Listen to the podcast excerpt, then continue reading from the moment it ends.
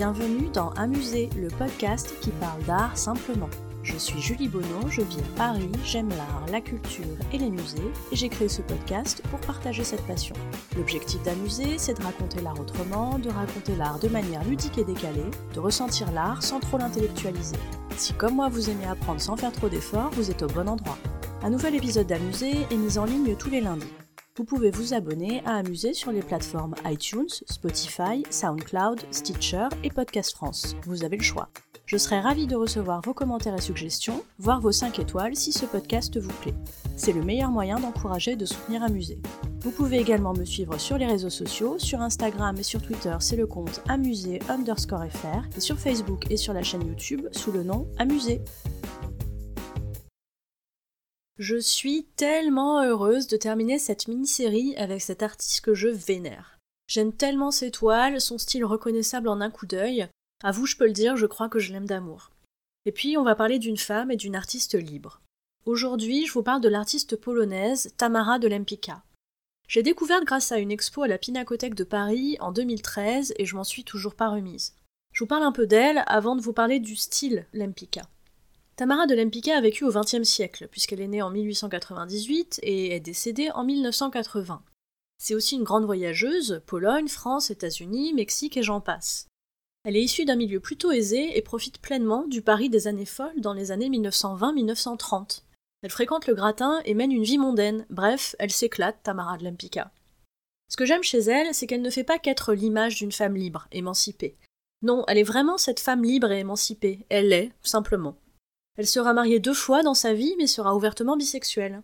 Elle portera les cheveux courts à la garçonne, elle est libre, il n'y a pas de revendication chez cette femme, sa liberté est acquise. Ensuite, ses œuvres, eh bien, elles sont à son image, j'ai envie de dire, libres et assumées. On reconnaît vite un portrait réalisé par Tamara de Lempicka à plusieurs choses. La première, c'est le trait, un peu géométrique, avec des couleurs vives, mais en même temps, pas un arc-en-ciel de toute la palette. Tamara de Lempicka reste toujours dans des teintes proches pour une toile. En fait, Tamara de Lempicka, c'est THE peintre du courant art déco. Je vous parle deux secondes de l'art déco quand même. L'art déco arrive en réponse à l'art nouveau et va proposer un retour à la géométrie et à la simplicité pour contrebalancer avec les ondulations de l'art nouveau. L'art comme la mode, c'est un éternel recommencement. On dira aussi que la peinture de Tamara de Lempicka est néo-cubiste, ça a le mérite d'être clair. Le second élément caractéristique de la peinture de Tamara de Lempicka, c'est le sujet, le portrait. En général, je vous le donne en mille, le sujet du portrait est de genre féminin. En général, ce portrait de genre féminin est voluptueux, provoquant, sensuel, voire érotique. Et surtout, en général, ce sujet de genre féminin est libre. Et oui, le message est très clair avec Tamara. N'avez-vous donc pas compris? La femme, vivante ou peinte, est libre, libre d'être sensuelle, libre de porter du rouge à lèvres rouge pétant, libre de vous provoquer, libre de vous émoustiller. Saluons quand même la parfaite cohérence de la femme et de l'artiste. Hein.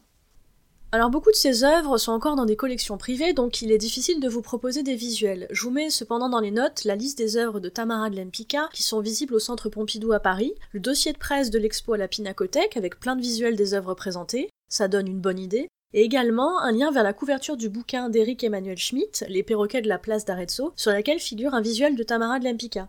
Je vous le donne en mille, ce bouquin parle pas mal de sexualité et de liberté.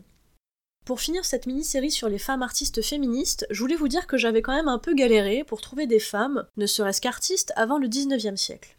Donc féministe, comment vous dire? J'ai dû phosphorer avec une amie qui a quand même une culture encyclopédique sur le sujet pour trouver des noms un peu loin dans l'histoire. On s'est par exemple aperçu en réfléchissant qu'on avait bien du mal à trouver des noms de femmes artistes à la Renaissance. Il y a bien dû en avoir quelques dizaines quand même.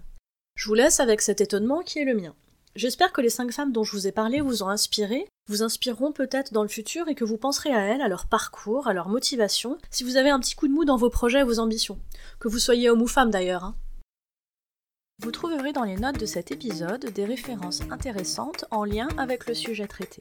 N'hésitez pas à me faire part de vos commentaires sur Amusé. Si vous souhaitez encourager ou soutenir ce podcast, ou simplement dire que vous l'appréciez, n'hésitez pas à lui mettre une bonne note sur les plateformes d'écoute. Non seulement les bonnes notes ça fait plaisir et c'est encourageant, mais ça permet en plus de faire connaître Amusé. Merci à vous